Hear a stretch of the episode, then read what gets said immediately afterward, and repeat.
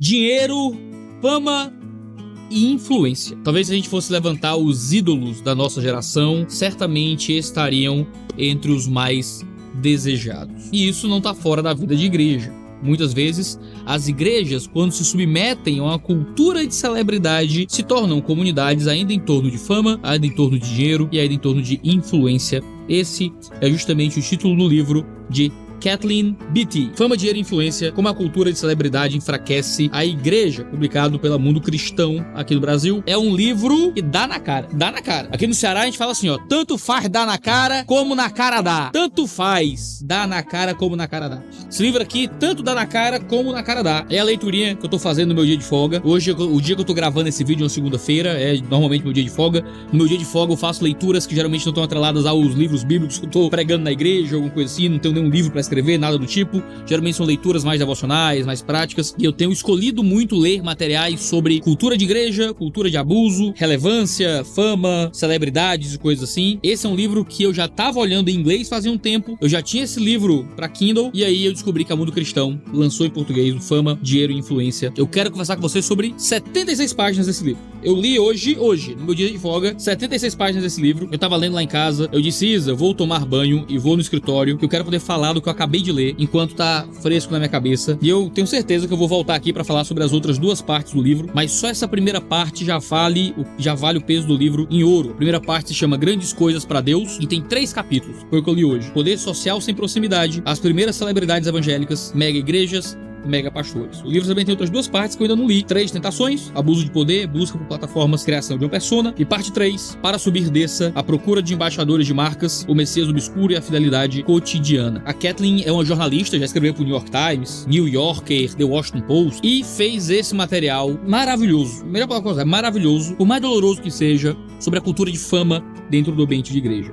Esse livro eu acho que ele tem um irmão, tá? Uma igreja chamada Tov, que a gente já fez uma resenha dele aqui no canal. É um livro que, infelizmente, tem sido execrado por uma galera aí, certo? A galera que trata esse livro como uma coisa. Geralmente a galera que tá passando pano pra abusador, sabe? A galera que passa pano pra abusador na internet. Sei que é um tema que tô voltando nele o tempo inteiro. Mas a galera que passa pano pra abusador odeia uma igreja chamada Tov. Eu lhe garanto que a galera que passa pano pra abusador vai odiar fama, dinheiro e influência. Não fã, dinheiro e influência. Essas coisas eu geralmente amo muito. Mas vou odiar o que esse livro tem para dizer. Se você já leu Uma Igreja Chamada Tov, você tem que ler esse livro aqui também. Se você ainda não leu nenhum dos dois, escolha um dos dois para ler primeiro, mas leia os dois, que eu tenho certeza que vai te ajudar a pensar melhor sobre cultura de igreja dentro de um ambiente de celebridade. O primeiro capítulo, que se chama Poder Social Sem Proximidade, é um capítulo que fala sobre a cultura de celebridade que adentrou no mundo da igreja. Poder social sem proximidade é o título do capítulo e por si só já é uma mensagem muito forte. Em muitas igrejas, os pastores possuem poder social, mas não possuem mais proximidade com as ovelhas que eles estão pastoreando. O pastor é um ser inacessível, é uma figura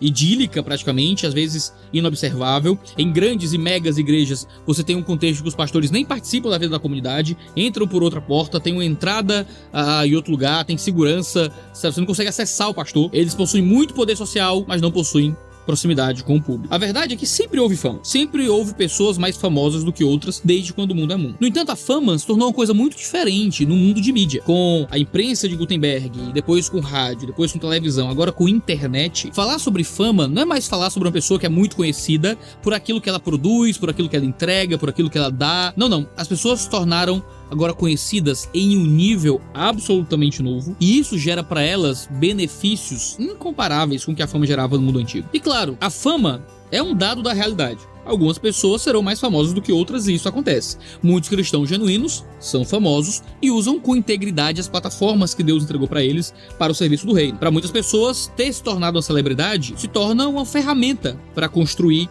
a casa de Deus. Não é a casa por si só. Não é a coisa que está sendo buscada. É só uma das ferramentas que estão aí à nossa disposição para o serviço do reino e para o bem do evangelho. Muitos estão dispostos a abrir mão de suas famas, abrir mão de seus prestígios, caso essas coisas sejam um empecilho para a pregação do evangelho e para cumprir os propósitos centrais do reino de Deus. Agora, muitos outros cristãos, no entanto, se apropriaram da ferramenta da celebridade e descobriram que, na verdade, não é uma ferramenta. De que, na verdade, a, a fama acaba usando o indivíduo de ferramenta para si. A fama é um animal selvagem, às vezes incontrolável, e a cultura de celebridade muitas vezes tem destruído a casa de Deus de dentro para fora. Na página 16 ela vai dizer: "A fama é ligada ao nosso desejo humano inato de criar algo que vá além de nós mesmos e que abençoe ou inspire gerações futuras. Como portadores da imagem de Deus, temos em nosso cerne o impulso de criar cultura. Não podemos deixar de fazer. Quando nos saímos bem nessa tarefa, e de uma forma que beneficie o nosso próximo ou alivia o seu sofrimento, por vezes obtemos um tipo de fama. Ganhamos renome no âmbito público por sermos bons membros da sociedade. Tornamos-nos semelhantes aos tsadik, termo hebraico usado nas escrituras para se referir aos justos, pessoas conhecidas em comunidade por sua integridade pessoal, generosidade e transformação social. O tipo correto de fama nasce de uma vida bem vivida e não de uma imagem pessoal meticulosamente cultivada. A fama, em sua melhor forma, é o resultado de virtude, é o efeito e não o objetivo de levar uma vida virtuosa. A fama pode existir como o fruto de uma vida virtuosa. A gente tinha isso no Antigo Testamento com os sábios da cidade. Acontece que agora a fama, ela consegue ser cultivada artificialmente, como bem em si mesmo, a partir de nenhum elemento de virtude a ser entregue para as pessoas, além de alimentar nelas curiosidade, alimentar nelas o que há de mais sórdido, às vezes mesquinho, em seus corações. Por que, é que as pessoas se tornam famosas no Big Brother Brasil, por exemplo? Se não é alimentando o que há de mais mesquinho e de mais baixo nos nossos próprios corações. É um tipo de fama que não provém de virtude, não são os de Israel, provém da busca pela fama como fonte de recurso e influência. Ela continua: para pessoas virtuosas, Fama e qualquer prestígio ou riqueza que a acompanhe não é o principal. Consegue abrir mão dela quando as distrai de seu objetivo central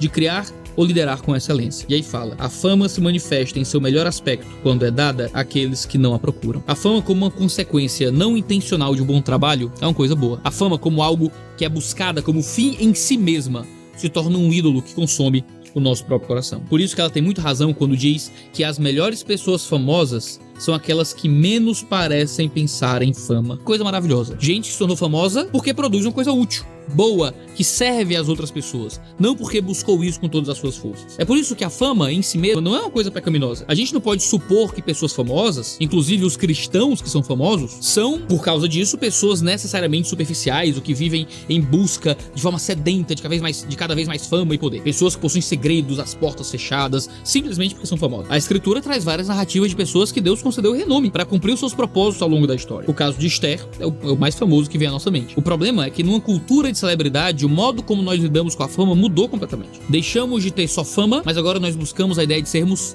celebridade. Ela diz: a celebridade é a prima mais vistosa e ligeiramente irritante da fama. E ela dá alguns motivos para isso. Primeiro, que a celebridade se alimenta de mídia. Como um fenômeno singularmente moderno que surgiu durante os séculos 19 e 20, as celebridades nascem dentro de uma cultura de entretenimento. E isso acaba inerentemente relacionado ao modo como as igrejas usam as mídias. Quando um pastor é colocado no alto de uma conferência, quando ele fala num púlpito importante, quando a imagem dele aparece no projetor, quando ele é colocado no canal do YouTube do podcast daquela comunidade, de forma intencional ou não, ele acaba jogado para dentro de uma lógica de consumo também. Ele se torna também um produto. O pastor que tá ali não é mais só um expositor palavra. Existe toda uma honra, toda uma autoridade, toda uma projeção que surge dali que pode conferir para ele uma série de outros benefícios. Ora, pensa no trabalho que a gente faz aqui no YouTube. Não é um trabalho de igreja, não é no púlpito, não é uma conferência, mas se eu venho pro YouTube e começo a pregar o evangelho, como eu comecei vários anos atrás, ninguém, sabe, não tinha muita gente assistindo aquilo. Eu falava com meus amigos, falava com as pessoas à minha volta. Isso foi criando público, pessoas foram entrando ali. Acaba que hoje, com um milhão, duas milhões de pessoas me assistindo todo mês, isso gera um tipo de projeção, isso gera um tipo de influência, isso gera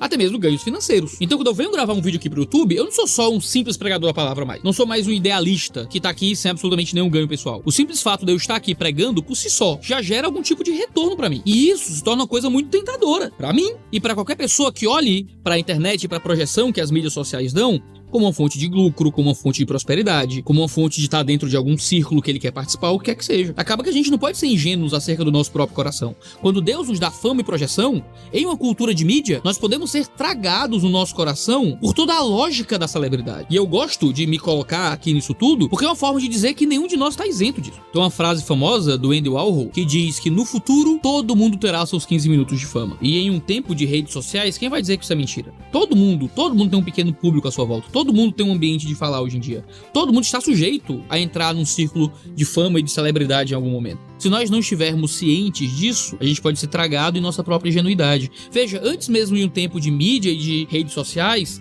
Paulo já condenava pessoas que usavam o ministério com intenções gananciosas. O mesmo Paulo que diz que era justo que as pessoas fossem remuneradas pelo, pela pregação do evangelho, é o Paulo que condena aqueles que usam o evangelho com a intenção de remuneração, como fonte de lucro, que não viviam a fé com contentamento com aquilo que Deus dava para elas. É por isso, e aí é o segundo ponto dela desse capítulo, que a cultura de celebridade acaba transformando ícones em ídolos. Celebridades modernas representam mitos seculares perenes. Gostamos delas porque queremos ser semelhantes a ela. E você encontra uma celebridade em alguns lugares, você é atraído por aquele tipo de visão, você é atraído pela ideia de estar perto de uma pessoa que é famosa, que todo mundo sabe quem é e tudo mais, você quer uma foto. Às vezes você nem gosta tanto da pessoa, mas você quer uma foto, você quer falar com ela, porque de alguma forma aquilo te atrai. Há uma força magnética muito forte na celebridade. E é por isso que surge um poder social sem proximidade. A celebridade é alguém que tem um poder social de influência muito forte. Esse é um termo que é usado hoje em dia, né? Influencer, mas que não tem nenhuma proximidade real com você. E eles vivem de criar uma ilusão de proximidade. E dizer que vocês são amigos, que te amam, e que nós somos uma família, e não sei o que, aquele negócio todo. E que no fim das contas, a celebridade não sabe quem é você, mas ela precisa que você compre os produtos dela, precisa que você encha os eventos dela,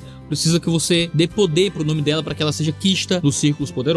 E tudo isso não tá fora do ambiente religioso, não. As igrejas dos nossos países, seja o meu país, nosso país, Brasil, seja lá nos Estados Unidos, que é o país da Kathleen, são igrejas que estão imitando a cultura de celebridade secular, ao invés de se opor a esse tipo de cultura. Temos inúmeras instituições, ela diz, construídas em torno de personalidades, pessoas com imenso poder social, mas pouca ou nenhuma proximidade. O que é que isso gera? Gera escândalos, culturas de abuso, roubos, mau uso de finanças. As histórias, nós conhecemos várias, são terríveis. Ela encerra o capítulo 1 dizendo: Muitos dos líderes cristãos caídos, sobre os quais publicamos reportagens ao longo dos anos, não haviam iniciado sua carreira como celebridades. À medida que empreendiam seu ministério, foram reunindo seguidores graças às suas realizações, criatividade ou virtude. As vias saudáveis que no passado levavam à fama, desejavam servir sua comunidade ou exercer forte impacto. Quase sempre tinham começado com a esperança de tornar o nome de Cristo maior que o nome deles próprios. Aos poucos, formou-se um abismo entre quem eles eram por trás de portas fechadas e quem eram no palco ou em seus próprios sermões e relatos. Haviam começado a acreditar em sua autopromoção. E membros e funcionários da igreja, editoras e fãs nas redes sociais que os veneravam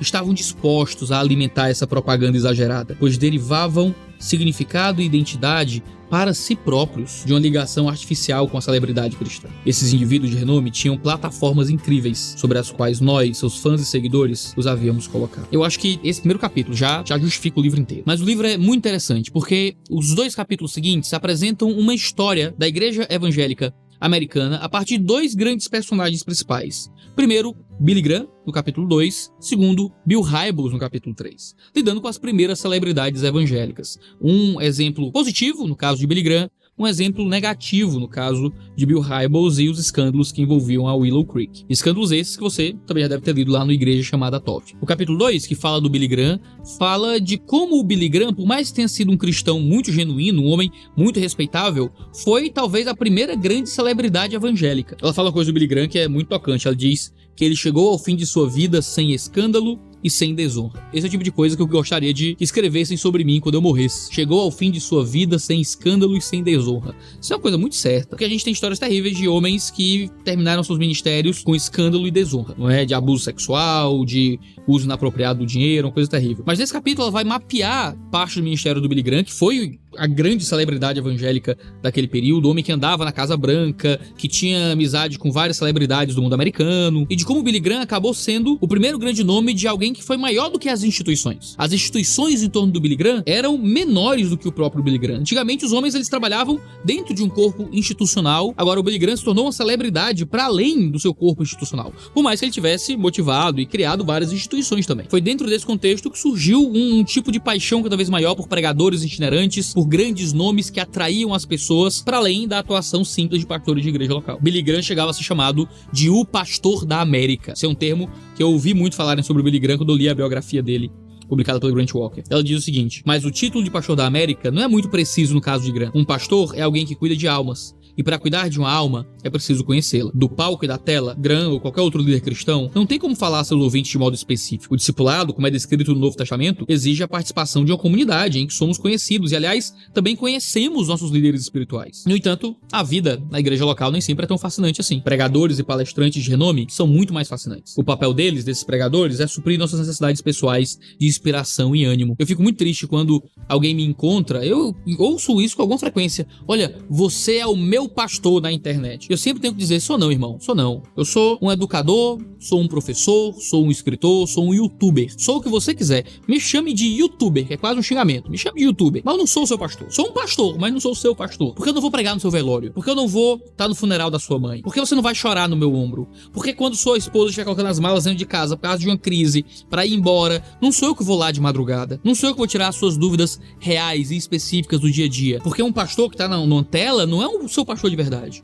O seu pastor da sua igreja vale muito mais do que eu. O pastor que tá pregando para você todo domingo, cujas mensagens levam em consideração a sua vida, é alguém muito mais importante para você do que eu aqui na internet. Eu posso ser muito mais famoso que o seu pastor, muito mais conhecido que o seu pastor, mas o seu pastor será muito mais importante para a vida daquela comunidade que qualquer pastorzinho no YouTube. Mas a nossa cultura de celebridade inverteu as coisas. Até porque o meio acaba afetando a mensagem. Foi o McLuhan, um teórico da comunicação canadense, que falou que o meio é a mensagem. A Kathleen analisa muito bem o modo como Billy Graham toma a mensagem também ao seu meio. Quando ele ia dar entrevistas, por exemplo, em programas de TV, ele sempre usava frases curtas e mais incisivas que fossem perfeitas para serem posteriormente citadas em reportagens. Se colocar no ambiente de mídia não é uma coisa neutra. O Neil Postman, um teórico de mídia, falava que era uma grande ingenuidade tecnológica acreditar que se colocar no ambiente de mídia para pregar o evangelho não afetaria em nada da mensagem do evangelho. Aqui no YouTube YouTube, eu não consigo pregar as coisas do jeito que eu gostaria de pregar. Sempre tudo é um pouco mais resumido, tudo é um pouco mais diferente. Eu gosto do sermão, eu gosto do púlpito. Para mim, a minha linguagem de comunicação principal é o púlpito. Mas se eu colocar um sermão aqui no canal, tem uma quantidade de visualizações razoável, mas não é o tipo de coisa que eu comecei a produzir na internet e as pessoas colocaram em volta para ver. Eu espero, se eu puder escolher um dia na velhice, se eu tiver mais velho, eu preferia só colocar sermão, nada além de pregação aqui no YouTube. Mas não é o tipo de comunicação que vocês estão acostumados, vocês vêm aqui do Ritologia para assistir. Vocês querem uma comunicação mais rápida, mais direta, mais linguagem de internet, tudo bem, altamente legítimo. Mas isso afeta afeta a velocidade das respostas, o tipo de fala, até mesmo a profundidade que eu posso dar aquilo que é falado para mim. E veja, para mim, eu tenho o controle sobre esse canal. Não dependo, minha vida financeira não depende dele. Imagina as pessoas que têm toda uma estrutura gigantesca à sua volta e precisam do dinheiro e do recurso daquilo que vem por meio até mesmo da pregação. Acaba que você precisa submeter aquilo que você tem para dizer ao recurso que você tem para receber. O meio acaba afetando a mensagem. Por isso que ela lamenta. O poder da celebridade em nossos dias ultrapassou consideravelmente o poder das instituições entre elas a igreja. Hoje em dia é mais provável que instituições sirvam de plataformas para apresentação e proeminência, usadas por líderes para projetar sua imagem pública e sua marca, em vez de serem locais de boas obras coletivas e de transformação social. Em outras palavras, muitas de nossas instituições religiosas servem a líderes individuais, em vez de esses líderes servirem às instituições. Igreja se torna uma plataforma para que o pastor possa expandir a influência do seu ensino para além de seus membros, as pessoas que ele é chamado a servir. Isso acaba gerando maior potencial para que líderes alcancem o sucesso com base em carisma, ambição ou desenvoltura, em lugar de um desejo autêntico de servir a outros à semelhança de Cristo. Então, capítulo 3, onde ela fala do Bill Hybels. Se você não conhece os escândalos envolvendo Bill Hybels, você pode ler aqui no livro, você pode ler no Igreja Chamada Tov, lá é até mais detalhado, mas nesse capítulo ela vai falar muito sobre o contexto de mega igreja e como megas igrejas criam megas pastores e como isso é uma cultura muito prejudicial para a saúde da comunidade local. Muitas mega igrejas, ela diz, transformaram o pastor titular em celebridade e permitem que o seu poder individual sobrepuje o poder da instituição. Quase sempre, os pastores dessas igrejas são homens excepcionalmente talentosos e pessoalmente carismáticos, de modo que mega igrejas são produto de um líder espiritual extremamente talentoso. E o espírito e o ambiente da igreja refletem a visão e a personalidade do líder individual. Naturalmente, o pastor forma uma equipe numerosa de funcionários e voluntários encarregados de concretizar a visão para a igreja. Ninguém tem dúvida, porém, de que é a visão dele. Se a igreja dá certo, ou seja, se cresce em número de edifícios, orçamento e traseiros nos bancos, ela começa a imaginar que seu sucesso depende do sucesso do pastor. A identidade da instituição é entrelaçada com a do pastor. A imagem pública do pastor atrai fama e renome para a igreja. Ter um pastor celebridade parece beneficiar a igreja. Com o tempo, uma crença perniciosa pode se consolidar. A igreja não teria como prosseguir sem o pastor titular à frente. É quase como se Deus dependesse do pastor celebridade para realizar seus propósitos divinos. É quase como se o pastor fosse Deus. Pesadíssimo. E é por isso que se mega igrejas dependem de um pastor celebridade, é bem possível que ela também dependa de pastores dominadores. E isso faz com que uma estrutura de presbiterato nem sempre seja realmente tão útil assim, controlar o pastor para ajudar o pastor e para gerir bem a vida da igreja. Quem é que vai se levantar contra a celebridade que faz com que a igreja exista? Esse é possivelmente, ela diz, o aspecto mais revelador e preocupante de formar igrejas que giram em torno de um pastor celebridade. Se nossa fé em Cristo é centrada em um só indivíduo poderoso, quando ele cai, nós caímos também. É o que acontece em muitas igrejas que são fundadas na figura de um pastor e não na obra perfeita de Cristo Jesus. Falei só de três capítulos desse livro. A primeira parte tem mais duas partes. Eu tô ansioso por continuar lendo ele e conversando sobre ele com vocês. Eu acredito que fama, dinheiro e influência é um material fundamental que você deveria ler, questionar e ficar mais atento às culturas de celebridade que estão à nossa volta em muitas das igrejas que nós frequentamos. Certamente o link de compra dele vai estar aí na descrição. Agradeço ao pessoal da Mundo Cristão por ter mandado esse material para cá. Tenho amado as leituras que tenho feito todo mês, dos materiais que tenho recebido dessa editora. Deus possa abençoá-los nas publicações que vocês têm feito. A gente tem vídeo toda terça e quinta-feira, às 10 horas da manhã, mas às vezes a gente tem vídeo outros dias, então não deixe de se inscrever no canal para ficar sabendo sempre que houver vídeo novo. Cheiro no seu cangote e até a próxima.